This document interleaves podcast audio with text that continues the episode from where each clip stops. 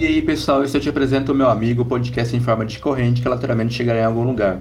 Mas bom, como assim em forma de corrente? A cada episódio nós conversamos com uma pessoa nova, batemos um papo com ela durante uma hora, uma hora e meia, conversando sobre a vida dela, sobre o que ela faz, o que ela já fez, as opiniões dela.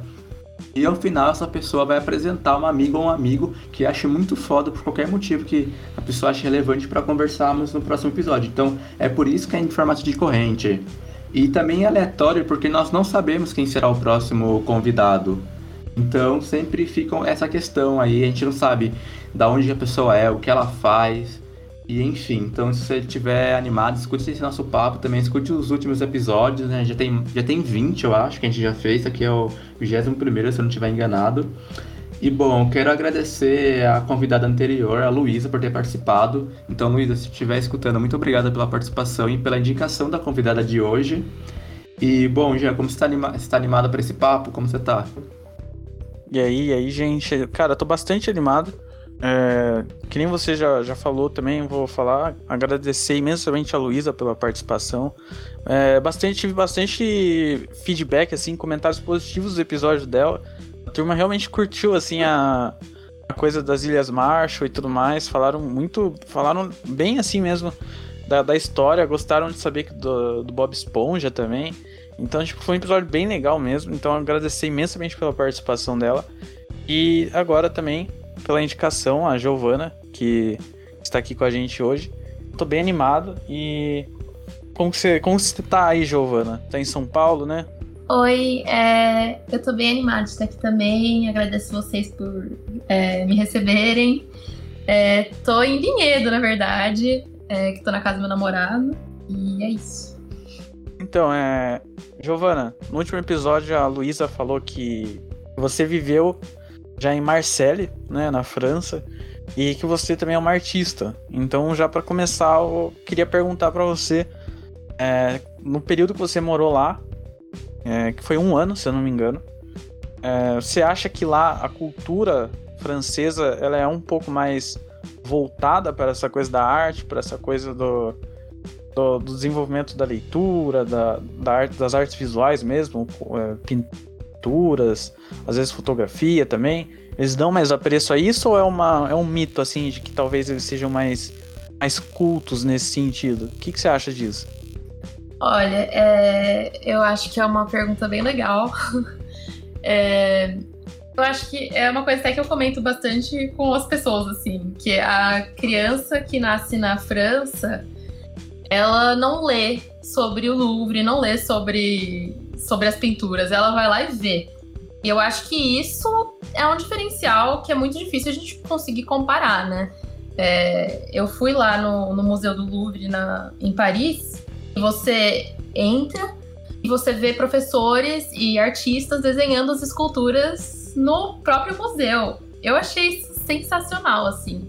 É uma coisa que a gente não tem muito costume no, no Brasil e acho que até não é tão incentivado assim. É, Claro que tem cidades que tem, que nem São Paulo, ela é muito rica culturalmente, né? Eu acho que aqui em São Paulo a gente consegue ter acesso a muita coisa. Mas, é, assim, o que eu percebi da França é que eles têm um acesso muito mais fácil é, no sentido prático, assim. Então, Pra, é, eu não sei, eu sou uma pessoa que acredita que a gente vendo as coisas pessoalmente absorve muito melhor do que só lendo, né? Então eu acho que, não sei, eu acho que eles acabam absorvendo melhor algumas coisas do que a gente, que às vezes não tem esse acesso tão fácil a essa história absurda que é a história da Europa. E também a, a, a arte, né? Que lá, nossa, é impressionante. Você vê arte na cidade, é espalhado, é não que no Brasil não tenha, tá? O Brasil também é um país muito rico. Tipo, eu morei na Bahia, sabe? É um lugar cheio de arte, é um lugar cheio de cor, cheio de vida. É, eu acho que, na verdade, no fundo, é, não tem como a gente faz, dar uma resposta muito clara sobre isso. A, a nossa história aqui, o que eles aprendem lá não invalida o que a gente tem aqui. Então, por exemplo, em Salvador, a gente vê muito. A, arte está muito enraizada, assim, é, em tudo. Em São Paulo é mais difícil, né? A arte é mais diversa, porque em São Paulo é muita gente diferente. Então, assim, não tem uma. uma, por exemplo, você vai na Avenida Paulista, você vê de tudo na Avenida Paulista. É, eu acho que é. Não, não existe certo e errado. Não acho que eles são intelectualmente mais beneficiados que a gente. É, a gente tem nossa história e eles têm a deles, né? É, seria legal ter um Louvre para visitar? Seria muito legal. E eu acho que o Brasil também poderia investir mais nessa parte de museu. A gente não valoriza muito. Por exemplo, arte na escola é uma coisa super desvalorizada. É uma coisa que é aquela matéria que tem, mas ninguém nem entende por quê e a maioria das pessoas nem liga, né? É, para disciplina de artes. Então eu acho que assim podia sim ter muito mais incentivo do que a gente tem. É, eu acho que é meio isso, sim. Entendi, mas é, isso que tu falou é bem interessante, né? O, o acesso é muito maior. Mas também eu já ouvi uma vez de um francês. Mas daí eu não sei se era o cara, tipo, querendo assim, falar bem do país dele, sabe? Aquele clubismo com o país dele, ou se era realmente um fato. Ele falou que, por exemplo, lá existe mais incentivo por parte até da família. É, por exemplo, não, não só a arte daquela visual, né, dos quadros em si, mas, por exemplo, uma, uma culinária, por exemplo, é, alguns livros, é, algumas coisas nesse sentido, assim, existiriam algum incentivo maior por parte da família. Claro, eu não tô querendo comparar com o Brasil no sentido assim, ah, eles são melhores que a gente, sabe, necessariamente. Eu acho que talvez se existir, se for um fato isso, eu sempre interpretei da maneira que de modo que, pô, talvez eles tenham um grau de escolaridade muito maior a nível de população, né? Então talvez isso se reflita dessa forma. não sei se é verdade. Você sentiu isso em algum momento? Que a, que a parte da família tem um incentivo maior, um empurrão maior para esse lado da coisa? Então, é assim, eu não convivi muito com famílias francesas, né? Eu ia para a faculdade, eu tive contato ali com os estudantes. E na escola de arquitetura eu vi que eles assim, são diferenciados, eles fazem umas coisas bem legais, principalmente nessa parte de representação, assim, eu acho que eles têm muita sensibilidade. E eu acho que é isso que eu falei, por exemplo, do Louvre, é uma coisa que não só do Louvre, né, mas todos os museus, né, de toda a carga artística, arquitetônica que tem na França e na Europa, é, ajudam a ter essa sensibilidade para para a produção artística também. É, mas em relação à família, eu, eu não posso falar, assim. O que eu sei é que, por exemplo, é, tinha um menino na minha sala lá, que eu até sigo ele no Instagram ainda. Ele faz assim, ele cozinha as coisas, que é tipo, é padaria, só que ele é arquiteto.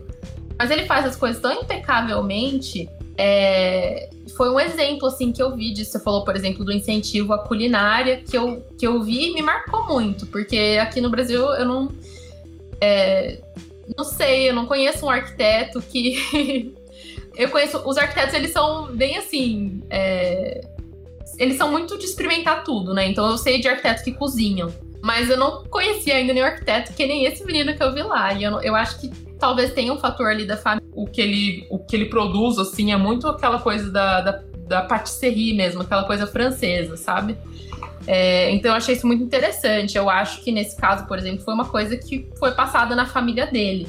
É, e o incentivo, eu acho que existe um incentivo do, da cultura no geral, porque, por exemplo, uma coisa que era muito comum lá na França são eles. A faculdade lá é dividida em duas partes, né? É, tem o, o. Alice. Como que é? Tem os três primeiros anos, é, que são é, semelhantes à nossa graduação, e os dois outros últimos anos, que são como se fosse um mestrado. E quando eles terminam esse primeiro ciclo, eles é comum eles saírem via, viajando, de mochilão, assim. É, eu acho que é uma coisa cultural, assim, essa coisa da viagem. É, até por estar tá tudo muito próximo ali, eles conseguem conhecer muita coisa. Então, todos, todos os estrangeiros que eu tenho no Instagram, eles viajam muito. Principalmente os estrangeiros é, europeus eles viajam o tempo todo e eu acho que isso é um incentivo, isso é um aprendizado, assim, eles têm contato com muita coisa. Aqui a gente é mais limitado nesse sentido, porque não é muito barato viajar no Brasil. Não é muito fácil. Então eu acho que eles têm essa, esse benefício, assim, dessa facilidade. É, pode ser, é um, é um bom motivo, né? Um bom, é um bom apontamento você falar isso. Eu acho que a cultura da Europa não é maior que a do Brasil, mas tem uma história muito antiga, né? Em várias e várias regiões assim da Europa, é, é, uma, é um continente que tem tipo muito, muito antigo de, em termos de história, de produção, de criação de, de história e cultura e tudo mais. E sempre foi muito valorizado também essa criação, né? Sempre foi muito eurocêntrico esse lado da coisa. Então, acho que tem mesmo muito mais acesso. Isso é um, é um fato, é um fato interessante. Eu nunca tinha parado para pensar nisso, mas é muito mais fácil para um português viajar para Itália e daí conhecer uma cultura que às vezes é bem distinta, né? É uma cultura italiana, tudo o Coliseu lá e tudo mais, do que do que a gente aqui que tá, por exemplo, em São Paulo e viajar para para Manaus e tentar conhecer um pouco da cultura, porque aqui é muito caro, a moeda não se não, não, não, não acompanha, né? Não acompanha esse, esse, esse, estilo de vida aqui, aqui, no Brasil. Então é realmente problemático. E lá é um euro, né? É o euro, é o euro para para todo mundo. Então também tem essa facilidade e o euro lá vale bem. Então acho que é realmente um ponto legal isso que você falou. Mas uma outra dúvida que eu tinha, já falando do dinheiro, é, de mais um desses das coisas que eu ouvi por aí, é que francês não gosta de ostentar. Mas eu não sei se é verdade. Hoje em dia, será que isso também já não é mais uma verdade? Por exemplo, famílias muito ricas, não, é aqui no Brasil. Aqui no Brasil você. Geralmente as pessoas ricas elas gostam de mostrar, né? Que tem o, a BMW, que tem um carrão, que tem tudo do melhor, a casona posta no Instagram, entendeu? Faz questão de jogar na cara de todo mundo muitas vezes. E fala, falaram para mim que a cultura do francês não gosta muito disso. Você chegou a ver algo disso? Olha, eu achei os franceses super discretos. De verdade, assim, eu achei eles muito discretos em tudo. É, eu sigo uma francesa rica no Instagram, que ela foi minha colega de classe, inclusive. Super gente boa, assim. É, dá pra dizer, assim, que ela é uma menina muito, assim, fina, sabe? Se veste bem e tal. É, eu só fui descobrir que ela era rica vendo no Instagram, assim, foto que ela postava da casa dela. Que você via, nossa, a casa dela, tipo, é uma piscina dando pra cidade, assim, uma piscina de borda infinita dando pra o... Ai, onde que ela mora? Não vou lembrar de cabeça, mas assim, é uma coisa linda. Então foi só por isso que eu percebi, essa menina tem muito dinheiro, assim. E eles têm, lá em Marcelo, o que era muito comum era eles, tipo, terem o barquinho deles e no final de semana sair com a família no barco. Mas eu senti que é diferente, assim. É, não achei que é muito de ostentar, não. É, tanto que, assim, você não percebe de cara que a pessoa tem dinheiro, sabe? Até porque o francês, no geral, eles são muito bem vestidos, né? Eles são muito, assim, as meninas iam de meia fina pra escola, meia fina e salto. É, é uma coisa que a gente não vê aqui, é, é diferente. E eu acho que dessa coisa de ostentar, assim, acho que no Brasil a gente vê mais mesmo. É, em relação aos museus que vocês estavam conversando, né, que a galera vai mais em museu, por exemplo, fora do Brasil do que aqui. Eu trabalhei no museu é, até recentemente, igual, igual eu falei na pré-conversa, até essa semana eu saí do estágio. E um problema que eu vejo dos museus daqui é que Além das pessoas não conhecerem os museus, não sabem ter um museu na cidade, os museus são um pouco convidativos. Então, por exemplo, se você passa em frente ao museu, você não tem um conhecimento tão amplo dessa cultura, você não vai querer nem entrar. Você quer dizer não que você não vai querer entrar, você pode ter curiosidade, mas você não vai se sentir bem-vindo em entrar. E o que eu vejo quando a galera, tipo, viaja, tanto aqui, tipo assim, pessoal do interior que vai para São Paulo, se sente mais à vontade a entrar num lugar que não conhece, que possivelmente é um museu, do que no interior quando está na sua cidade. Ou eu imagino que isso aconteça na Europa, que deve ser um lugar muito convidativo. Eu queria saber se você sentia vontade para explorar, entrar num prédio. Ah, talvez aqui seja um museu, deixa eu entrar dar uma olhada. É, lá é um ambiente mais convidativo, você acha? É, eu achei essa, essa pergunta legal porque tem tudo a ver com a arquitetura, né? que é bem minha área. É, eu acho que sim. No Brasil a gente tem museus que são extremamente discretos. Você não diz que é um museu, você não entende o que, que é aquele edifício. Às vezes não tem uma, é, uma comunicação né, com as pessoas de informar que aquilo é um museu, que aquilo é um espaço de, de conhecimento, um espaço democrático, né? É, e no exterior eu vi que é, tem essa querência de novo, o Louvre, ou o Centre. O Centre eu não vou falar com sotaque francês que eu fico com vergonha, mas o Centre Pompidou, lá na França, são obras, você olha assim. Você, tipo, você. Que nem o Louvre tem aquele, aquela pirâmide, né, de vidro, que você fala, gente, não tem como você não, você não ficar curioso de se aproximar de ver. É, ou o Centre Pompidou, né, que tem toda aquela arquitetura industrial, você. É, chama atenção. Eu acho que o museu ele tem que chamar atenção. Porque é, é uma forma, né, de você realmente mostrar que aquilo é para as pessoas chegarem perto, é para as pessoas se apropriarem daquele espaço do museu.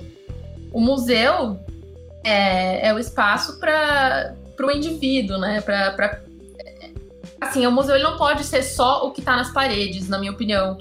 É, a arquitetura ela tem que fazer parte da experiência do museu.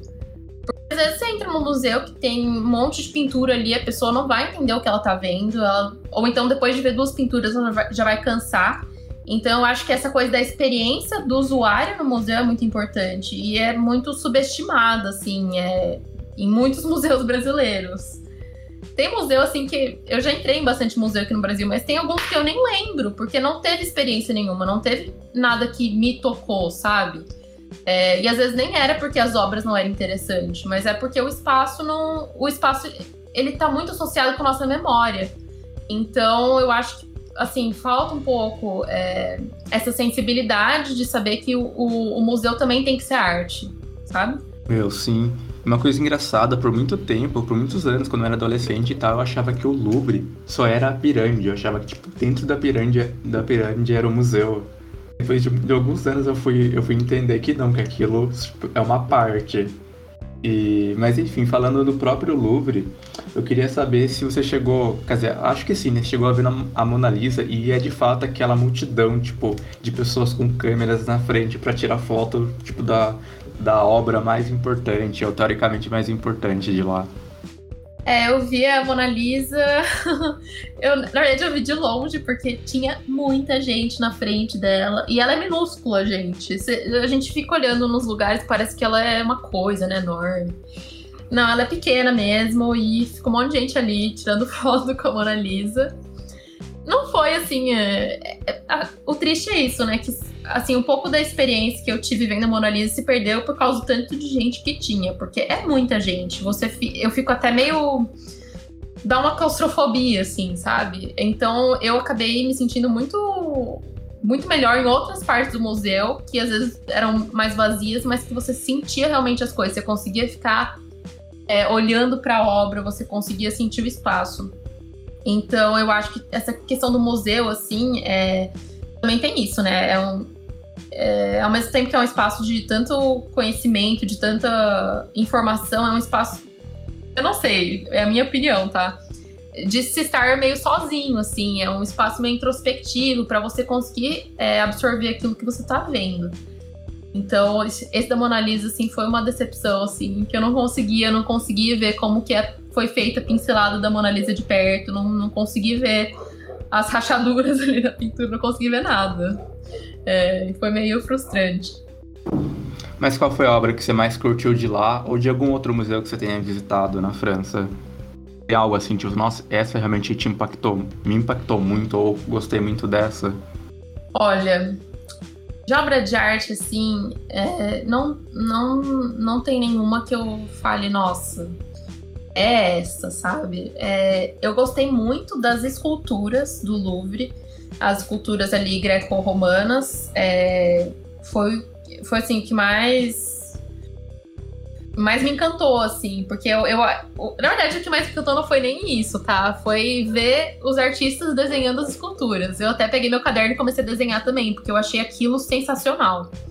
É, e eu não sou uma pessoa que se apega muito a nome das coisas, entendeu? Então, tipo, eu, eu fui lá, anotei o nome das esculturas que eu gostei e tal, mas eu não lembro, eu simplesmente não lembro.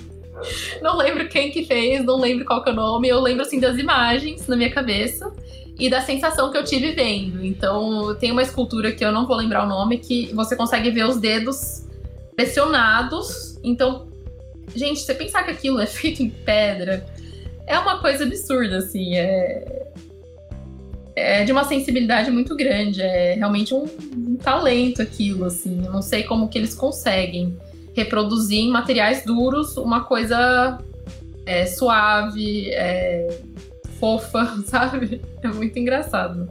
Ah, que massa.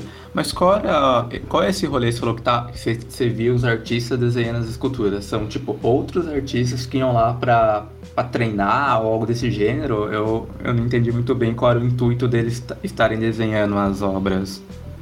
Então, eu não sei se são professores de artes é, ou simplesmente são artistas, mas pelo museu, principalmente perto das esculturas, você vê pessoas sentadas desenhando as obras de artes que tem lá. É, não é uma coisa do Louvre, assim, são pessoas que vêm de fora, né? Então, pode até ser estudante de arte. É, tem muita coisa de em escola de arte de desenhar nu, né? Então, eu acho que tinha gente que ia lá para desenhar esculturas. Eu acho que era mais ou menos isso, assim, mas foi, assim, de tudo que eu vi no Louvre, isso foi o que mais me encantou, assim. Eu achei lindo ver as pessoas desenhando, assim, na, no museu, assim, tipo, parecia uma coisa meio rotineira, assim, tá na rotina delas ir pro Louvre e desenhar. É, eu fiquei me imaginando, assim, nossa, se eu morasse na França, será que eu, que eu iria querer fazer isso, assim, tipo. Eu acho que se eu tivesse dinheiro para pagar o Louvre toda vez, eu acho que eu ia, porque eu achei muito, assim, uma coisa muito gostosa de se fazer. Nossa, exatamente isso que eu ia perguntar. Eu ia perguntar sobre se os museus lá são pagos e se sim, se são muito caros ou se também existem museus gratuitos. Tipo, eu tava pensando. É, eu tinha informação que eu acho. Tipo, eu sabia que alguns eram, eram pagos, mas não sei se são todos ou se os mais famosos são. Olha, eu não sei falar direito porque eu fui tudo de graça praticamente, porque eu tinha carteirinha de estudante, né? E para estudante, esse daí é outro incentivo, inclusive muita coisa de graça, muita coisa mesmo. Então isso ajudou muito. É, eu não paguei quase nada de museu, assim. Foi. Paris, assim, eu não lembro de ser pagado nenhum museu, na verdade. É, Barcelona eu paguei bastante. e eu nem fui muita coisa lá, mas assim, a, a Espanha eu percebi que se paga mais nos museus do que na França. Não sei se foi uma percepção minha, mas eu, eu tive essa impressão, assim. Na Itália, eu acho que também paga, Coliseu acho que é de graça para estudante. Mas sim, ser estudante na, na, na Europa ajuda bastante. Ô, Giovana, você falou de dessas, dessas outras localidades aí fora da França. E daí já fiquei até interessado porque eu tô um dia ainda, um dia ainda, né?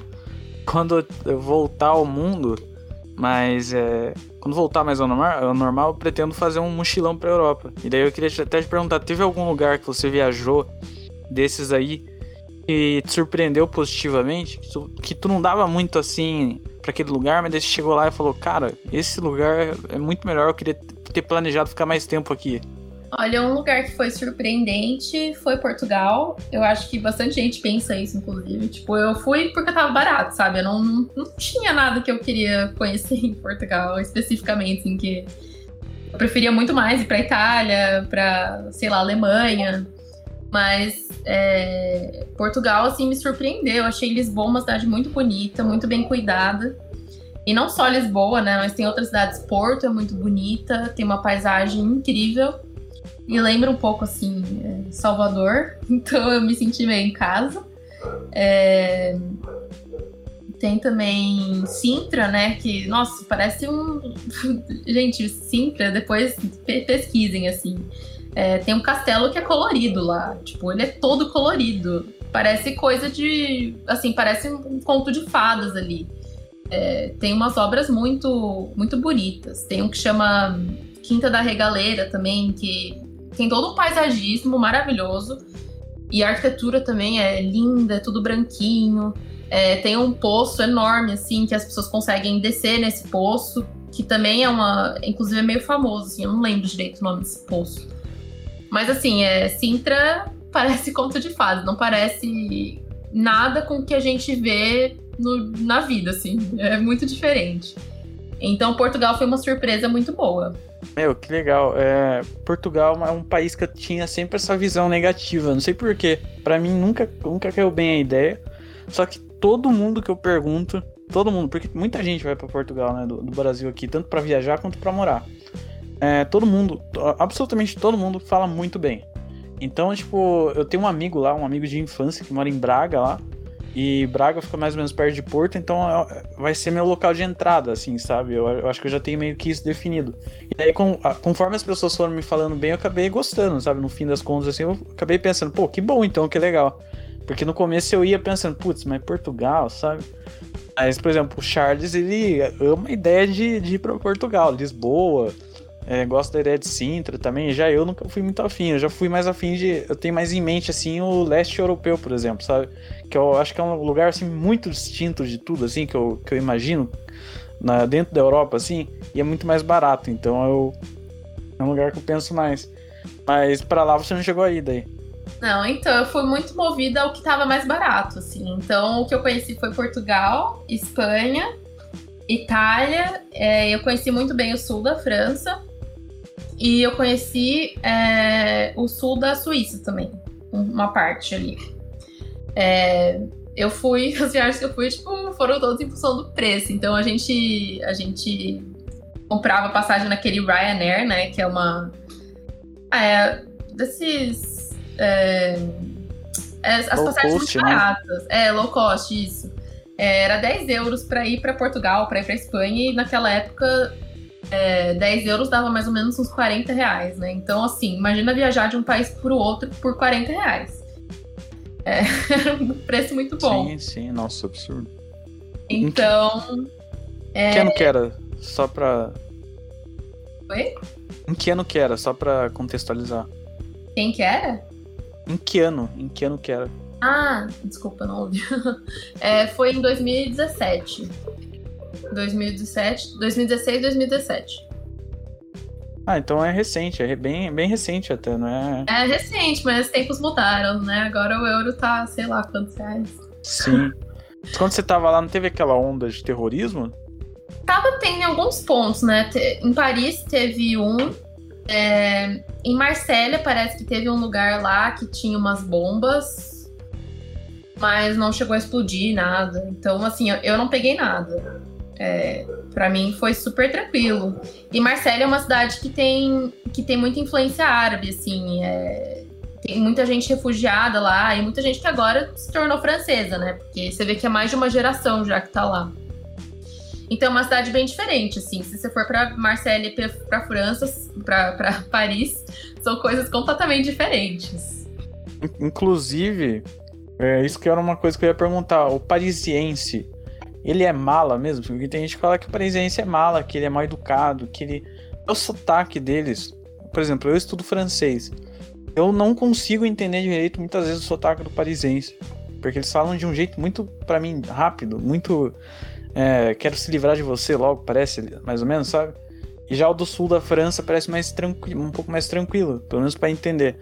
E daí falam isso e várias coisas do parisiense, né? Tipo, além do- das coisas serem tudo caras lá, falam também que não é um povo receptivo, que é um povo muitas vezes até um pouco preconceituoso e esse tipo de coisa. Você sentiu isso quando você foi pra lá? Que você foi no Louvre e tudo mais? Olha, eu não senti absolutamente nada em Paris. Inclusive, eu, ta- eu fazia umas caras de perdida às vezes e vinha, vinha parisiense perguntar se tava tudo bem, se eu sabia onde eu tava. Fui ajudada por parisiense. Então, assim, não sei se era parisiense mesmo, né? Eu só era estrangeiro e tava morando lá, não sei o que que era. Mas, assim, eu, eu, eu me senti super bem na cidade. É, não tenho o que reclamar. Eu me apaixonei por Paris, me apaixonei pela comida, me apaixonei pelas pessoas. É, não senti, não. Essa, esse- essa grosseria deles, não, não senti mesmo. Eu acho que, assim, em todos os lugares, né, vai ter gente chata e legal. Então, eu, eu sou muito, assim, desapegada desse preconceito. Eu, eu acho que qualquer lugar você vai encontrar gente que vai te tratar super bem e gente super mal. Então, assim, no sul da França teve gente que me tratou super bem e teve uma professora lá que me tratou super mal. É, na Itália teve, teve gente que me atropelou na rua, nem pediu desculpa, e ao mesmo tempo teve um senhorzinho que praticamente fez um guia turístico pra mim e pra minha amiga. Então eu acho que assim, tem de tudo em todos os lugares. É, eu, eu sou, eu acho que eu sou, eu sou bem contra assim, esses preconceitos que eu acho que eles são. Eles não existem, não, não existe isso. É, mas assim, não sei, minha opinião, né? Cada um tem suas próprias experiências.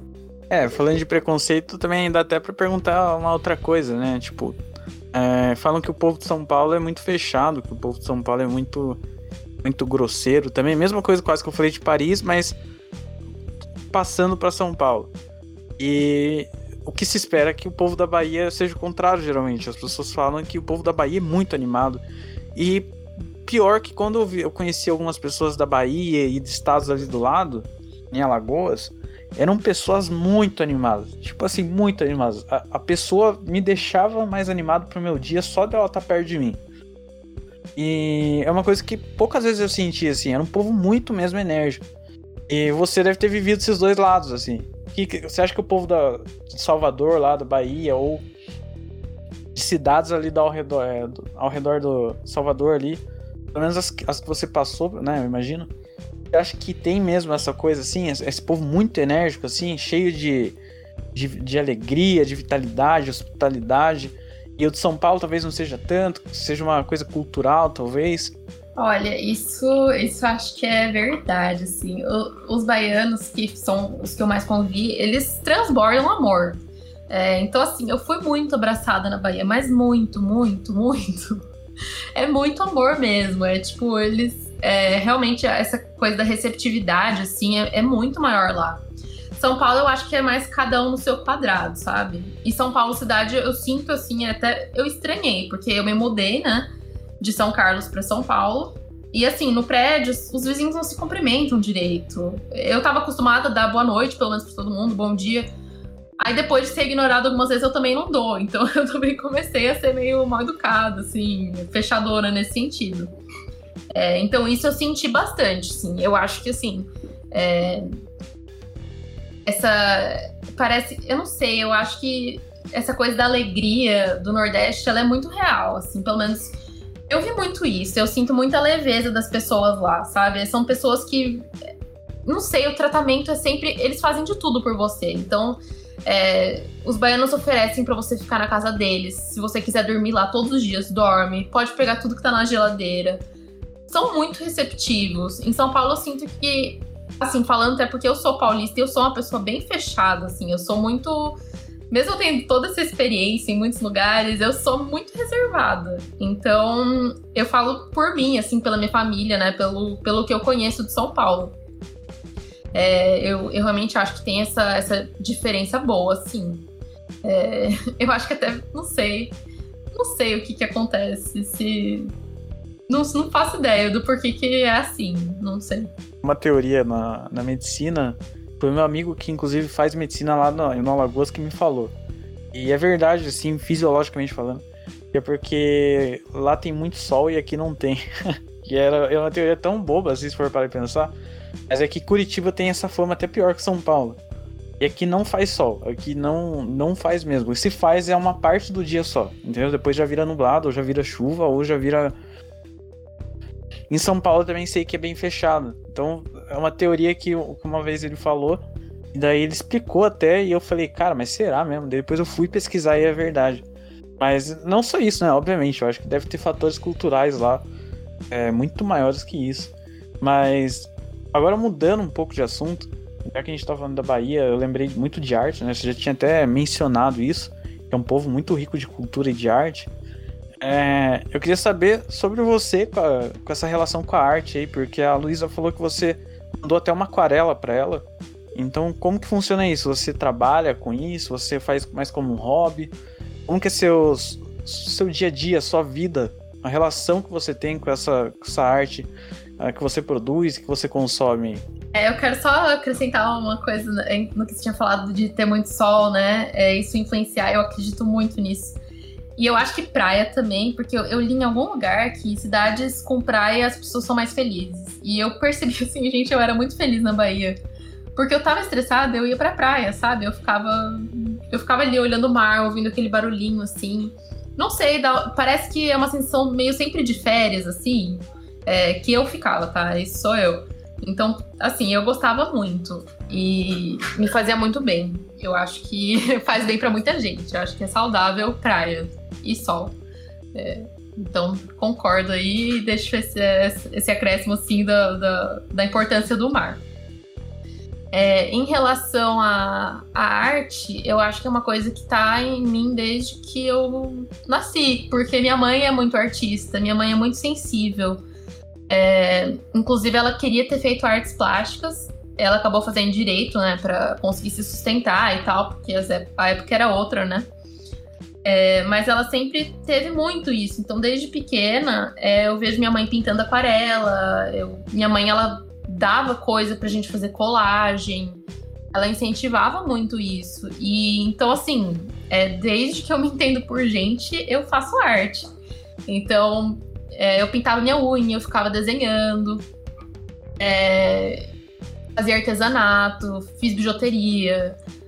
Sim, eu me atrevi em todos os lugares de arte, eu, eu fui minhas caras à prova, sabe? Então, é uma coisa que realmente está comigo. E quando eu entrei em arquitetura, isso só se intensificou, né? Porque o curso de arquitetura ele incentiva muito essa parte da arte, essa parte do desenho. É, eu tive aula de desenho no primeiro ano do curso e, nossa, me apaixonei. Eu tinha professores maravilhosos. Eles falavam pra gente fazer caderno de viagem, então a gente desenhar. Tipo, você está numa aula, você tá ali, né, não tá prestando atenção, desenha, sabe? Então, é, assim, me incentivou muito. Eu acho que foi. A arquitetura, ela realmente trouxe à tona esse meu, meu lado, assim. Se já ele já existia, ele já se fazia presente, depois de arquitetura ele explodiu, assim. É, então eu sou apaixonada por produzir arte. Até mais do que estudar arte. Eu gosto muito de produzir, eu sou uma pessoa muito prática, eu gosto de fazer. Então, é, nossa, eu sou muito grata à arquitetura por ter enriquecido essa parte minha. É, então, eu trabalho atualmente em arquitetura mesmo. Eu trabalho em um arquiteto em, uma, em um escritório aqui em São Paulo. É, chama Arquitetura Guimatos, é um escritório muito incrível, assim. É, eles fazem casas maravilhosas. Mas no meu tempo extra, né? Então, à noite, nos finais de semana, em feriados, enfim, eu faço arte. Antes de dormir, eu, eu deito, eu pego meu iPad e fico fazendo ilustração. É, é uma coisa assim que eu me dá muito prazer e não sei, faz faz eu sentir assim, me sentir viva, sabe, quando eu faço. Então eu gosto muito. É, é um momento que, assim, eu, eu, eu fico em paz comigo mesma quando eu tô produzindo arte. E agora eu comecei, assim, a vender. Eu vendo alguns quadros, é, eu faço alguns trabalhos de ilustração, que eu comecei recentemente, mas já apareceu trabalho para isso. É, também me, me envolvo muito na parte de design assim, eu sou uma pessoa que não se prende. Eu, eu realmente gosto de experimentar coisas diferentes e eu vou testando, eu vou explorando as coisas. É, é uma diversão para mim. Pô, que massa. É... Ah, enfim, só antes de continuar nesse assunto, queria contar um caos quando eles estavam falando de, de São Paulo ser diferente do resto do Brasil, né? Eu morei em São Paulo por seis meses e, e lá uma coisa que eu percebi é que as pessoas são muito apressadas. Aí eu lembro que fazia uns dois meses que eu já estava em São Paulo e eu voltava de vez em quando para Sorocaba, só que minha mãe me pegava na rodoviária quando eu chegava. Aí teve uma vez que acho que não deu certo, eu tive que descer na rodoviária e pegar um ônibus pro meu bairro. E quando eu tava descendo no meu bairro, tinha uma senhorinha que desceu no ônibus junto comigo na calçada. E eu comecei a andar muito rápido para passar ela. Eu fiquei, nossa, depois de um tempo, por que eu tô fazendo isso, sabe? Porque, tipo, já minha casa tá logo ali na frente. E eu percebi que era um costume que eu tinha pego ali em dois meses estando morando em São Paulo. Então as pessoas são muito apressadas em São Paulo, muito, não pode perder um minuto. É, mas enfim. Tem algum é comentário sobre isso? É, eu tenho. É engraçado você falar isso porque eu ando muito rápido, gente. Eu ando muito rápido. Tipo, em qualquer circunstância eu tô andando rápido. E eu não sei por quê, porque eu acho que é uma coisa de eu ter nascido em São Paulo nasci na, na Avenida Paulista, né? Então, eu não sei, deve ter ficado alguma coisa ali em mim, alguma energia. E eu não sei o que acontece. Eu tô sempre com pressa, mas eu não sei porquê, sabe? É um absurdo. É, meu, é muito estranho. Eu percebi isso. Eu desci do ônibus, tinha a senhorinha assim que tinha descido também. Eu fiquei muito assim querendo ultrapassar ela. E depois eu fiquei, nossa, pra quê? Mas, mas enfim, voltando pro assunto atual, você falou disso que você sempre desenvolveu essas habilidades artísticas na sua infância. E uma coisa que eu, que eu não vejo em mim é isso. Eu nunca desenvolvi nenhuma habilidade artística durante minha vida. Nada, nada. Eu desenho mal, pinto mal, não sei tocar nenhum instrumento. E é uma coisa que eu me arrependo muito de não ter desenvolvido nada, nenhuma habilidade artística assim. Tipo, até escrever mesmo, assim, não escrevo, escrevo mal. Uma coisa que eu penso, caso eu venha ter, tipo, um filho, uma filha, é desenvolver isso desde cedo. Porque eu acho que, não sei, eu acho que traz alguns benefícios, imaginação, criatividade. E eu penso que é uma coisa muito boa, sabe? Então é uma coisa que eu vejo em mim que eu, sei lá, eu sinto uma certa pena até de mim mesmo, sabe? De nunca ter desenvolvido isso. Então eu acho que é uma boa quando a pessoa consegue, desde criança, sabe, estar tá inserida nesse meio. E então fica uma dica para você estar tá escutando, desenvolva habilidades artísticas nos seus filhos. É, eu acho que eu acho que faz uma diferença, porque é uma eu, eu sinto que é uma válvula de escape, sabe? Se você sabe tocar um instrumento, se você sabe desenhar, é uma. Você acaba criando gosto pela coisa. E eu super incentivo, porque eu, eu conheço muita gente que tem medo de desenhar, tem medo de. Que nem eu pinto aquarela, né? Eu não considero que eu, eu não sou incrível na aquarela, gente. Eu, mas eu, eu enfrento, sabe? eu não tenho medo do papel. Eu não tenho medo de errar, porque é normal, entendeu? Todo mundo vai errar. É, reconheço que tem. Nossa, tem gente milhões de vezes melhor que eu e tá tudo bem. Eu não preciso ser perfeita fazendo o que eu faço. Eu faço porque eu me sinto bem fazendo, porque eu acho divertido. Então eu acho. Eu, eu defendo muito essa leveza na hora de, de você pintar e fazer alguma coisa. Você não precisa se cobrar. Então, se tá limitando o desenho, é frustrante você não fazer igual, por exemplo? É. Mas eu acho que faz parte do processo. Então, assim, eu defendo essa leveza na produção artística, sabe? Tem que ser leve. Então, é uma coisa que você não pode ter uma cobrança, assim, de, de perfeição. É, eu acho que tá tudo bem você querer aprender, se desenvolver, estudar, mas não ter medo da folha em branco. É, aceitar que você vai errar, você vai fazer uns desenhos bem feios. Às vezes eu faço, tipo, tem coisa que eu sei desenhar, mas sai feio pra caramba, sai muito feio mesmo. E faz parte, é a vida. Tem dia que a gente tá bem para desenhar, tem dia que não.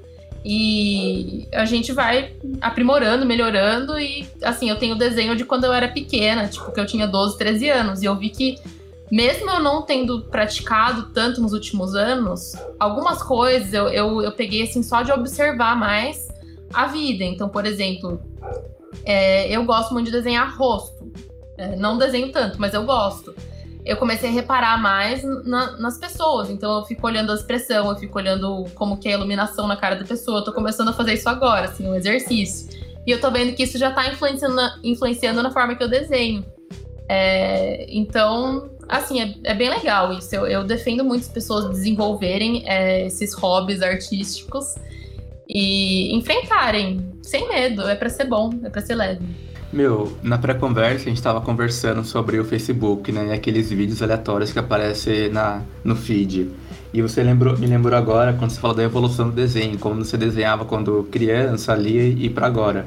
E uma das coisas mais legais é ver esses artistas mostrando o desenho dele, tipo assim, de 5, 10 anos atrás e um atual. E às vezes ele faz o mesmo desenho, sabe? Mostrando a habilidade que ele tinha quando ele era adolescente e a habilidade que ele tem agora. Cara, isso são, são uns vídeos muito legais de ver, muito mesmo. Às vezes aparece um compilado assim, e eu acho sensacional.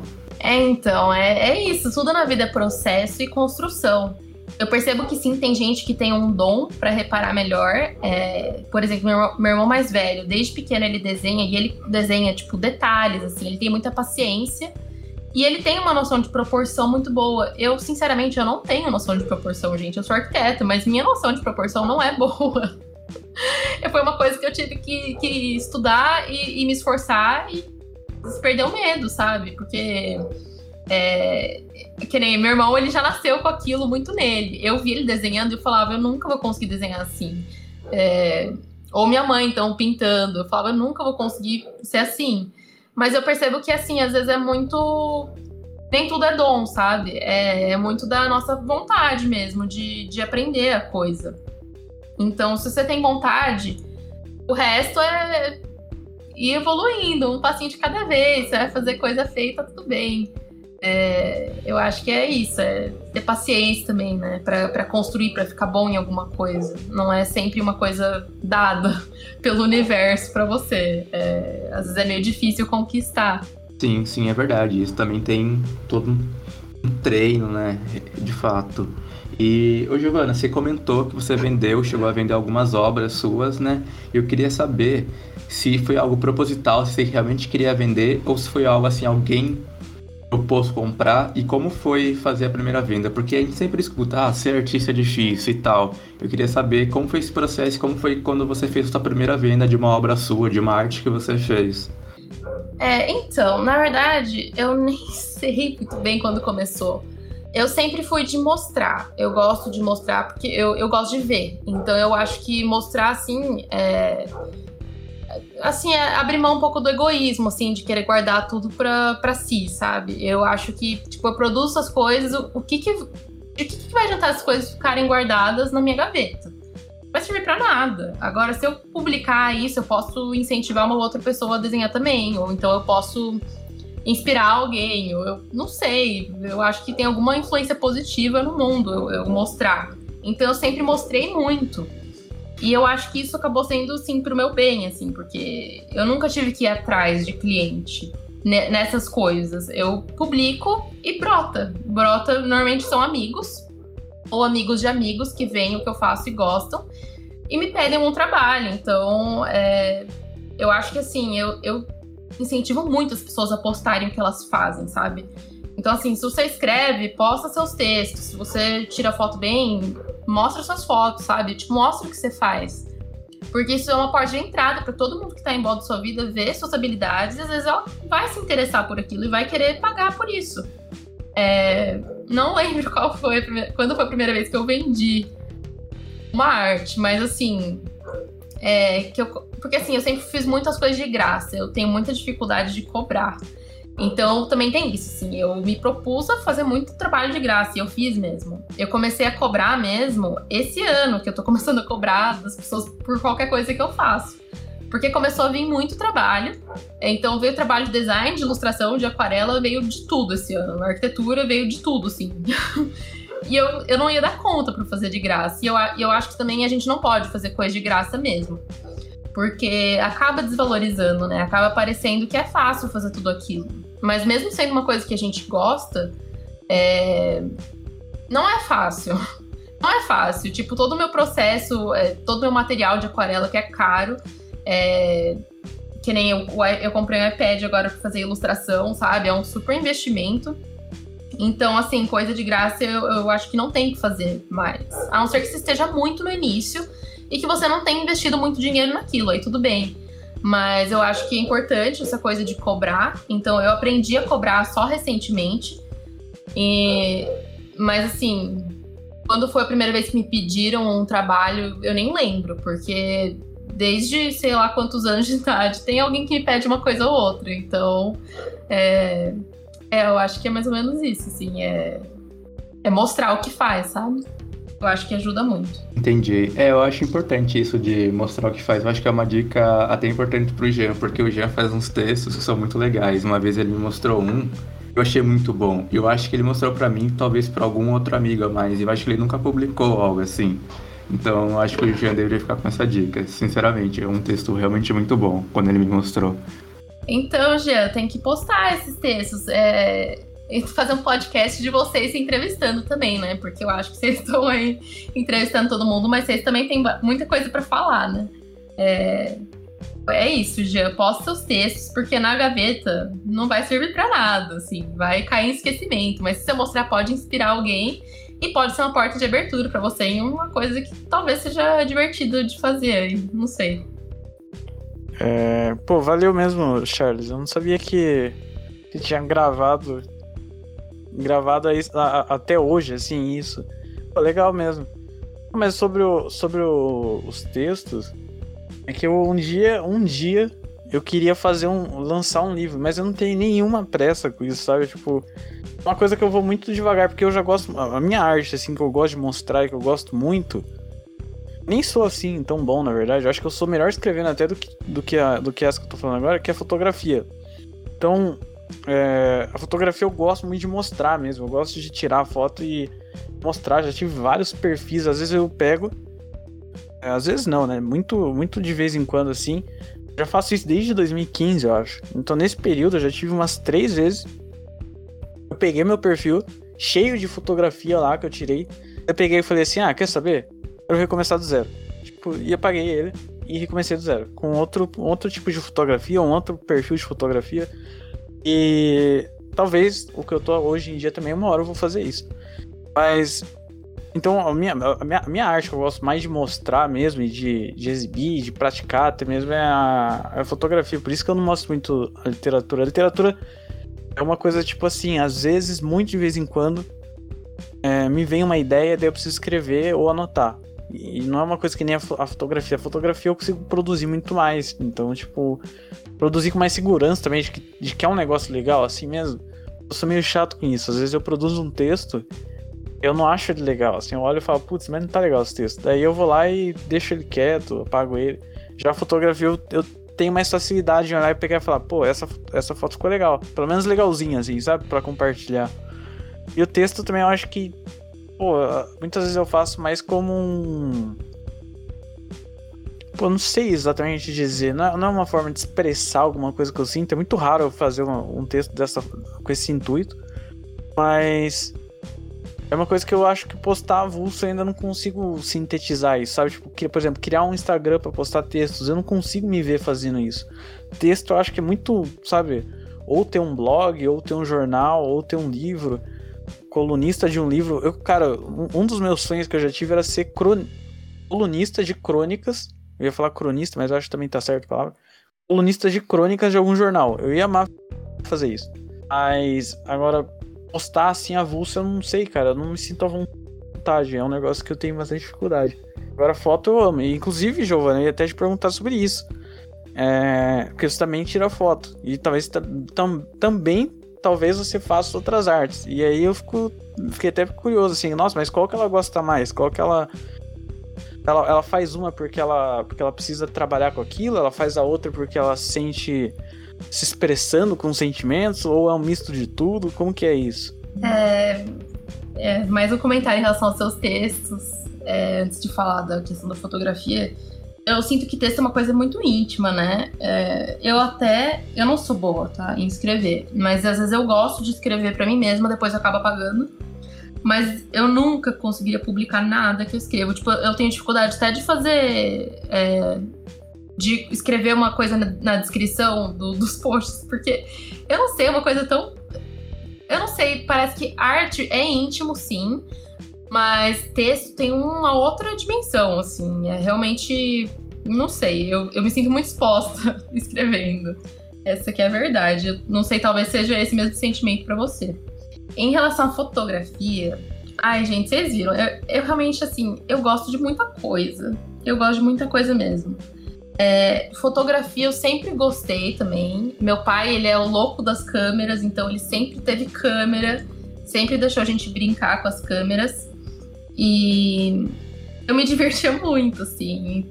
E ele, como ele gosta, assim, meus pais são muito eles são muito assim de, de ter muita coisa pra fazer, assim. Meu pai agora ele tá, ele tá é, mexendo com marcenaria, é, minha mãe já fez bolo, assim, tipo, de. parecendo de, de confeitaria, sabe? Com, com massa americana. Ela, tipo, fa, é, fazia esculturinhas de bolo. Eu não sei qual que é o nome disso. Mas eles são muito, assim, atrevidos. E eu acho que acabou, assim, os filhos deles, os três, são, acabaram sendo muito atrevidos também. Da gente se mete um pouco em tudo. E isso com arquitetura, então, é, eu acho que é por isso que, assim, tudo explodiu muito em mim, porque eu tinha já esse atrevimento de, de assim, me enfiar em um monte de coisa diferente. E a arquitetura trouxe isso muito à tona. Então, a fotografia é uma coisa que também é incentivada pela arquitetura. E nas viagens que eu fiz, o intercâmbio ele foi fundamental para o meu olhar de fotografia, é, porque eu tirei muita foto. É, eu tenho mais de 40 mil fotos. Muito. Não, eu nem sei quantos gigas eu tenho de foto. Tipo, é realmente. Eu, eu tirei muita foto e isso me deu um novo olhar para as coisas. E é engraçado porque a arquitetura influencia a fotografia, que influencia a arte, todas as coisas se influenciam entre si. Todas, gente. É, é um absurdo, assim. Então, assim, a minha. Quando, por exemplo, o projeto, é, às vezes eu fico pensando como que é aquela coisa em uma fotografia. Porque o que o projeto tem que ser bonito na fotografia, no enquadramento da fotografia. É, a questão do, do, design gráfico, por exemplo, a, dos alinhamentos, tudo isso influencia na arquitetura. E a arquitetura também influencia nessas outras áreas. Então eu, acho que assim, tudo se complementa muito. Acho que a única coisa que foge aí desse, desse é, desses hobbies que eu tenho que foge da área de arquitetura é a parte da música. O resto todo, para mim, é arquitetura pura. Ilustração é arquitetura tudo isso tá misturado pra, na minha cabeça, assim. É tudo uma paixão única, assim. É, não sei se deu pra entender muito bem. Mas eu acho que é isso, assim. É, é tudo uma paixão única que tá se expressando de diferentes formas, mas é uma coisa só. Cara, bem legal. É, sobre os textos, eu acho que eu concordo contigo, inclusive. Eu acho que, realmente uma, uma arte visual, sei lá, você postar um quadro, você postar uma foto que você tirou com o intuito de ser algo artístico e, e tudo mais, eu acho que ela tem mais chance de criar uma reação de indiferença. Tipo assim, a pessoa pode não gostar, mas o não gostar dela se, se expressa com mais indiferença. Tipo assim, é, é alguma coisa que eu sinto que eu, que eu olho que a pessoa vai olhar e falar, ah, que legal, e passou. Já o texto, eu imagino ela parada, investindo, não é cavando assim, mas tipo assim, parando e lendo aquilo e me julgando diretamente pelo texto, entendeu? Enquanto que a foto, a menos que seja uma foto muito absurda, sei lá, é uma foto que lembre o caso do Airbnb do garoto Leonardo lá, o, não sei se vocês viram esse meme, mas tipo assim, uma foto muito estranha, muito pesada assim. A menos que seja isso, por exemplo, se eu posto uma foto de um parque, tipo, eu acho que a maioria das pessoas vão, ou vão gostar, ou vão pensar, ah, diferente, sabe? Tipo, tá legal, um parque. Já um texto, se eu posto um texto, por exemplo, um poema, é eu acho que já é mais dicotômico no sentido gostei, não gostei, e também não gostei, daí eu começo também a julgar a pessoa, sabe? Eu acho que é por isso que eu fico um pouco mais limitado. Eu acho que talvez isso que também queira ter, queira ter dito, né, de certa forma. Não sei se a gente tá alinhado nisso. Eu já vou comentar da, da arte também. Sim, eu concordo super com você em relação ao texto. Inclusive, assim, uma foto, ela tá mostrando um fato, né? Ela tá mostrando uma coisa que existe, uma coisa que tá ali. É muito difícil você discordar da foto achar ruim a foto. Assim, tipo, achar ruim no sentido de ai, que foto idiota. Tipo, você nunca vai. É, é, muito difícil você criticar a foto em si. Normalmente as pessoas criticam o conteúdo da foto, né? Então, sei lá, tá tendo uma. Não sei, a foto tá mostrando uma manifestação, alguma coisa. As pessoas vão reclamar disso, não vão reclamar da foto em si. É, porque a foto, ela mostra os fatos. E essa é a beleza dela. E ao mesmo tempo ela tem sim uma interpretação da pessoa, né? Porque o fotógrafo ele tira foto das coisas que, assim, ele tira foto do que o mundo é para ele, na verdade, né? É... Então, é como a pessoa vê a vida através da fotografia, eu acho, assim. É na minha forma de fotografar, tá? Não sei se para todo mundo é assim. E o texto não, o texto é sempre, ele sempre vai ter alguma coisa que é muito mais difícil você ser impessoal num texto que você escreve. A não ser que você seja um jornalista, né? Esteja também descrevendo um fato. Mas é mais difícil, eu acho. Não sei. Eu acho que é mais difícil no texto você ser impessoal.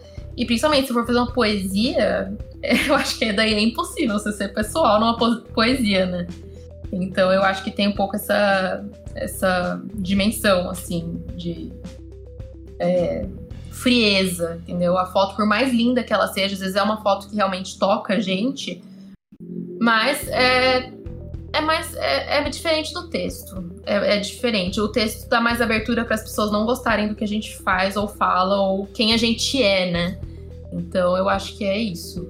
É basicamente isso mesmo. Eu acho que é, quando a gente posta uma foto, que nem você falou, cara, eu concordo 100%. Isso é, uma, é minha, minha visão de mundo. E tem toda uma ideia, às vezes tem toda uma filosofia que quase ninguém entende. Eu acho que meu, eu tô com o mesmo perfil de fotografia, postando o mesmo estilo de fotos faz uns dois, três anos. E uma pessoa ou duas até agora entenderam a ideia do negócio como um todo. Eu acho que é mais difícil, é mais abstrato para população assim leiga. Por exemplo, quando eu falo com um arquiteto, muito mais enviesado para ele entender um trabalho artístico e tudo mais. Mas agora, quando a gente tá falando de pessoas normais, é, e não é uma crítica isso, mas é, é que o arquiteto ele está mais qualificado, e não que a pessoa normal que esteja abaixo da média. Eu acho que a pessoa normal ali, ela não tem tanto essa visão. Tipo, ela não tá parando pensando, nossa, olha o que, que ele quer dizer com isso, sabe? Eu acho que a pessoa normal tá ali para contemplar, passar o feed, tá curtindo ali rapidinho, é isso aí, sem muitas, sem muitos devaneios, sem muitas reflexões. É, às vezes vai ter uma reflexão ou outra, mas agora quando você pega alguém da arte já, daí já é uma coisa mais elaborada, né? Tipo, a pessoa às vezes para, contempla mais. Uma pessoa que já consome mais um conteúdo artístico e tudo mais, ela já, já tem um pensamento mais aguçado para isso. Daí eu acho muito legal. E eu até esqueci o que eu ia comentar da, da, outra parte, agora que eu entrei nesse assunto. Mas eu acho que basicamente a gente concorda nisso, entende? Tipo, da, da questão da fotografia. É, sim, eu acho que é, eu acho que é isso mesmo. É, em relação ao resto, né, é, que eu tinha falado que as, a arquitetura é um pouquinho de tudo, assim. Então, a, os outros hobbies que eu faço, né, a fotografia, essas coisas se ajudam entre si. É, não sei se isso vai ajudar você a lembrar o que você ia falar. Não, não, não era exatamente isso que eu ia falar, mas eu ia até perguntar se se você acha que é, o fato de você fazer arquitetura e mexer com muita coisa, vocês mexem com eu sei que vocês mexem com cálculo, por exemplo, da que é matéria de engenharia e tudo mais, e de outras ciências exatas. Sei que vocês mexem com arte, com história da arte, também num grau profundo, com desenho e com arte, produção de arte mesmo em si, né? O design, às vezes, e outras coisas. Você acha que isso te, te mudou muito, te deu uma visão, essa síntese de tudo, te tornou mais inteligente mesmo como pessoa? Assim, vamos, vamos ser mais direto. De, inteligente mesmo. Você pega e você fala, cara, hoje eu vejo as coisas uma relação diferente, assim, sabe? É. Sua pergunta é engraçada, porque eu, às vezes, eu tenho complexo de burra. Às vezes eu me sinto muito burra. porque tem muita coisa na minha cabeça e às vezes parece que é, é difícil pra eu pra eu focar, sabe? Eu não sei. Eu sinto que minha cabeça é muito complexa, que eu não me entendo direito. É, mas ao mesmo tempo eu me vejo como uma pessoa que, assim, eu, eu não sei, eu acho que eu funciono de um jeito diferente. Por exemplo, vocês tinham me perguntado o nome de coisas. Gente, eu não consigo me apegar a nome. É, eu não sei se. Eu acho que é uma coisa muito minha isso. É muito difícil para lembrar de nome coisas muito específicas, sabe? É, e eu acho que faz parte também dessa, dessa coisa. Assim, por exemplo, no, no, quando eu tava na escola, eu demorei um pouco para pensar em arquitetura, mas eu falava, nossa, mas eu não sei, porque eu não sou muito boa em nenhuma matéria específica. Não tem nada que eu seja, tipo, eu gosto um pouquinho de tudo, sabe? Eu gostava um pouquinho de química, um pouquinho de história, um pouquinho de biologia. É claro que história e biologia eram as que eu mais gostava, e arte, né? Mas assim, eu, eu não desprezava nada, então eu, eu, eu conseguia ver beleza em tudo a que eu mais odiava, que era física, quando eu aprendi como estudar física, eu também comecei a gostar de física. Então, eu acho que a arquitetura, assim, foi um, um encontro muito positivo na minha vida, porque eu percebi, na... gente, a arquitetura é o que eu preciso fazer na minha vida, porque tem um pouquinho de tudo. Tem um pouquinho de física, tem um pouquinho de química, tem até um pouquinho de biologia, tem arte, tem história, tem geografia, tem tudo. É um curso muito rico. É, então eu acho que assim, não dá para dizer que eu fiquei mais inteligente com arquitetura, mas eu acho que dá uma dá uma sensibilidade, uma vontade de, de entender e aprender um pouquinho de tudo. Então, assim, é, é, não é que você se torna mais inteligente, mas você se torna muito aberto. Porque tem gente, por exemplo, que odeia matemática. E aí faz um curso de humanas. Não quer, não quer aprender nada de matemática a vida toda. E quando você tá ali, né, com um pouquinho, um dedo em cada área, é, você não tem esse medo. Então, assim, eu não tenho medo de, sei lá, estudar investimento, estudar alguma coisa de economia. Eu não tenho esse medo. Eu posso até não gostar muito, mas eu não tenho receio, eu não tenho bloqueio contra a matemática. Então, eu acho que não é uma questão de inteligência, mas uma questão de você estar aberto a muitas coisas diferentes. E isso te dá é, oportunidade de aprender coisa diferente. Então eu acho que é positivo, sim. É, eu acho que é bem positivo. Entendi. É que, pô, na, na, medicina, por exemplo, a gente era. A gente era, não, a gente é muito limitado, né? É uma área que nem quase essas que você falou que, ah, não quero estudar matemática, então vou fazer medicina, por exemplo. Só que daí, no, nesse, nesse meio todo aí, nesse meio tempo todo aí da pandemia, a gente teve acabou tendo que fazer matéria com, com os cursos de exatas de estatística. Né? Não era para não era para fazer, era para ser uma matéria diferente, mas para conseguir dar conta, unificar tudo lá, acabou que a gente, a gente teve que fazer com eles e não eles se adaptar pra gente. Então a gente teve que fazer estatística. E eu levei, eu acho que, sei lá, 60% da matéria sério, porque depois começou a virar muito, mas muito uma viagem. Mas esses 60% que eu aprendi, Cara, hoje em dia eu penso diferente porque eu sei 60%, entendeu? Tipo, eu vejo as coisas com um olhar assim da probabilidade do da curva e tudo mais, curva padrão, desvio padrão, tudo. Eu, eu, eu paro e penso assim, caramba, mano, parece que hoje eu sou uma pessoa que vê outra as coisas com uma dimensão ampliada agora, sabe? E daí quando é, eu vejo alguém que faz arquitetura, e que eu tinha até mencionado antes, eu acho também, de, de economia, por exemplo, que são cursos que trabalham muitas coisas, né? É, ao longo do curso. Eu imagino que a pessoa, nossa, meu, imagino aquele filme Lucy, assim, que a pessoa tá usando 100% do cérebro, né? Embora seja um mito, mas esteja usando 100% do cérebro e tá fazendo ali conexões fantásticas com a realidade.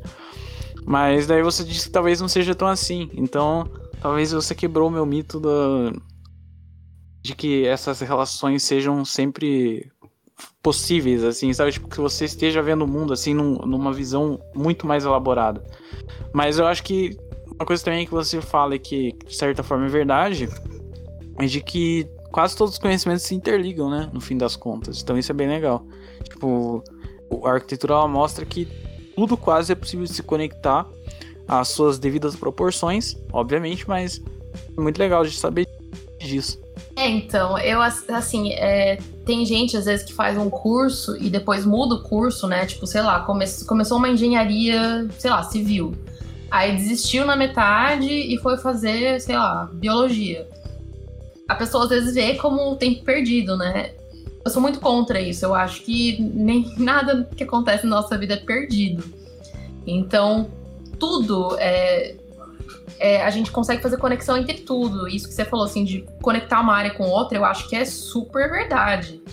É, e eu acho que a gente tem que ser, a gente tem que se propor a isso mesmo. Então, às vezes ficar muito fechadinho ali naquele quadrado confortável que a gente conhece muito bem, realmente limita. Eu acho que as possibilidades do mundo são muito grandes. Então, é bom a gente não desperdiçar as coisas que a gente aprendeu na vida. Então, assim, eu pessoalmente, eu, eu pego tudo, tudo, tudo. Eu pego as viagens que eu fiz, eu pego minhas experiências de família, eu pego minhas experiências de amizade, eu pego minha relação com a natureza, que é o meu amor pela natureza, eu, eu pego minha relação com comida. Tudo isso tá em mim e tudo isso tá conectado, entendeu? Eu não sei, de alguma forma isso vai influenciar na minha arquitetura, na minha arte, na minha fotografia, no tipo de música que eu gosto.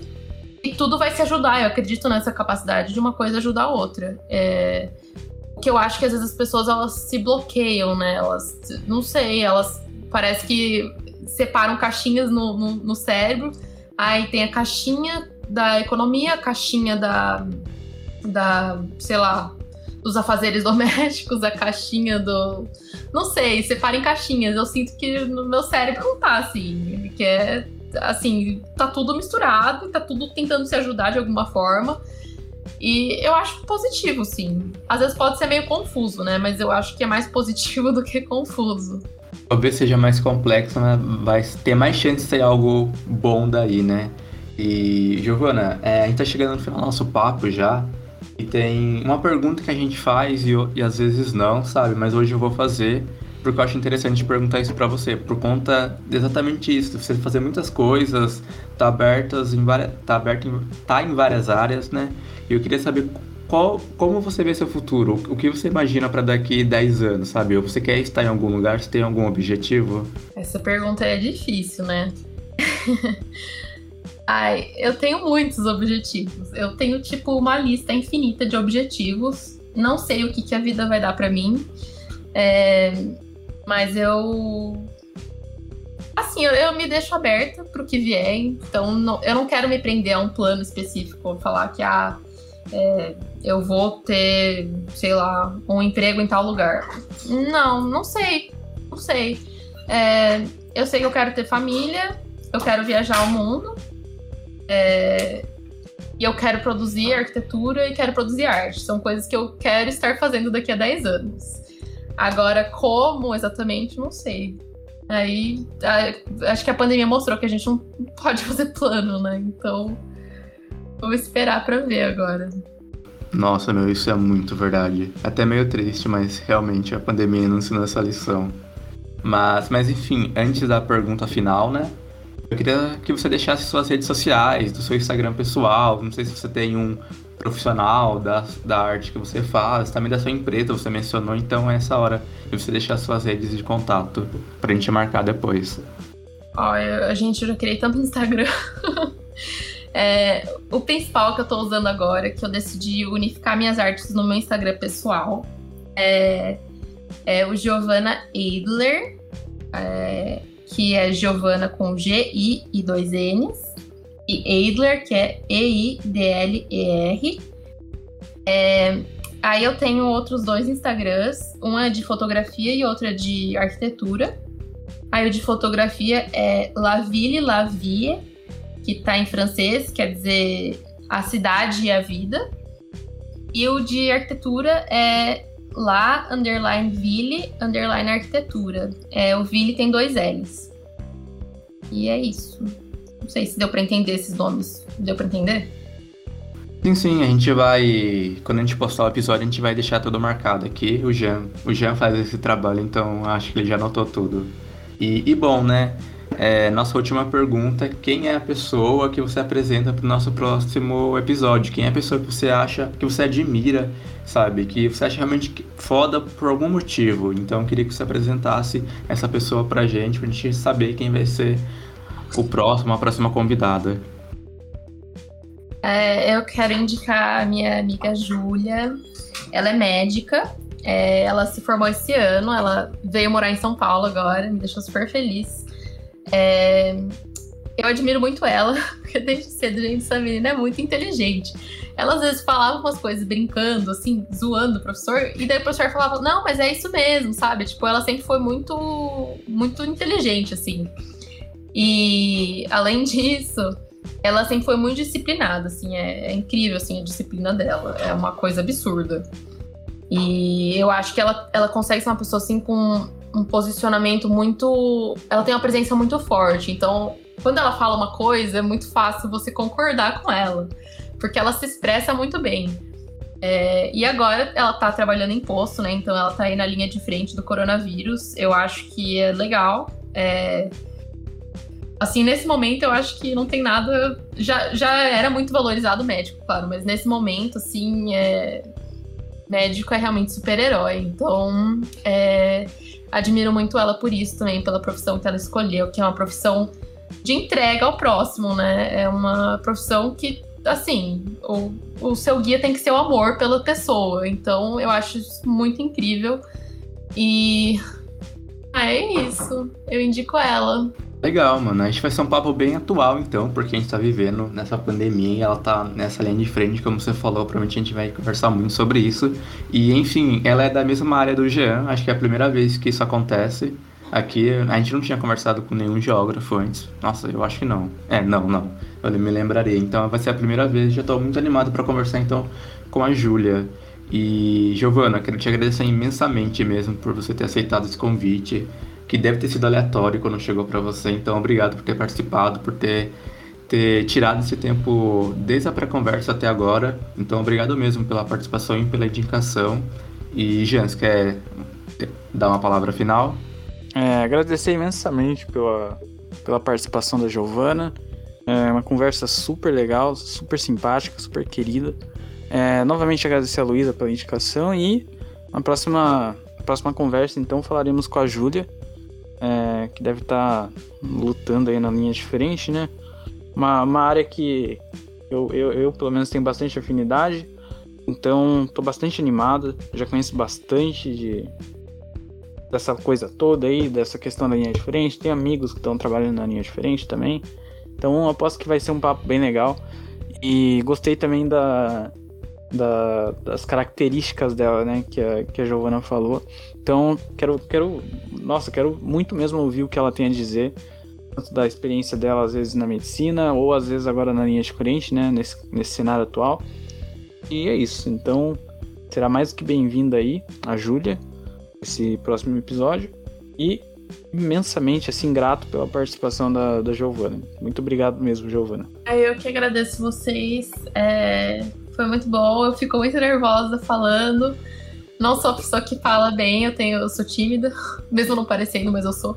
É, então, vocês tornaram tudo bem leve, assim. E. Ah, obrigada aí pela oportunidade. É, e é isso. A gente que agradece, Giovanni. Então, pessoal, ficamos até o próximo episódio com a Júlia. Tchau, tchau. Tchau, tchau, gente. Até a próxima.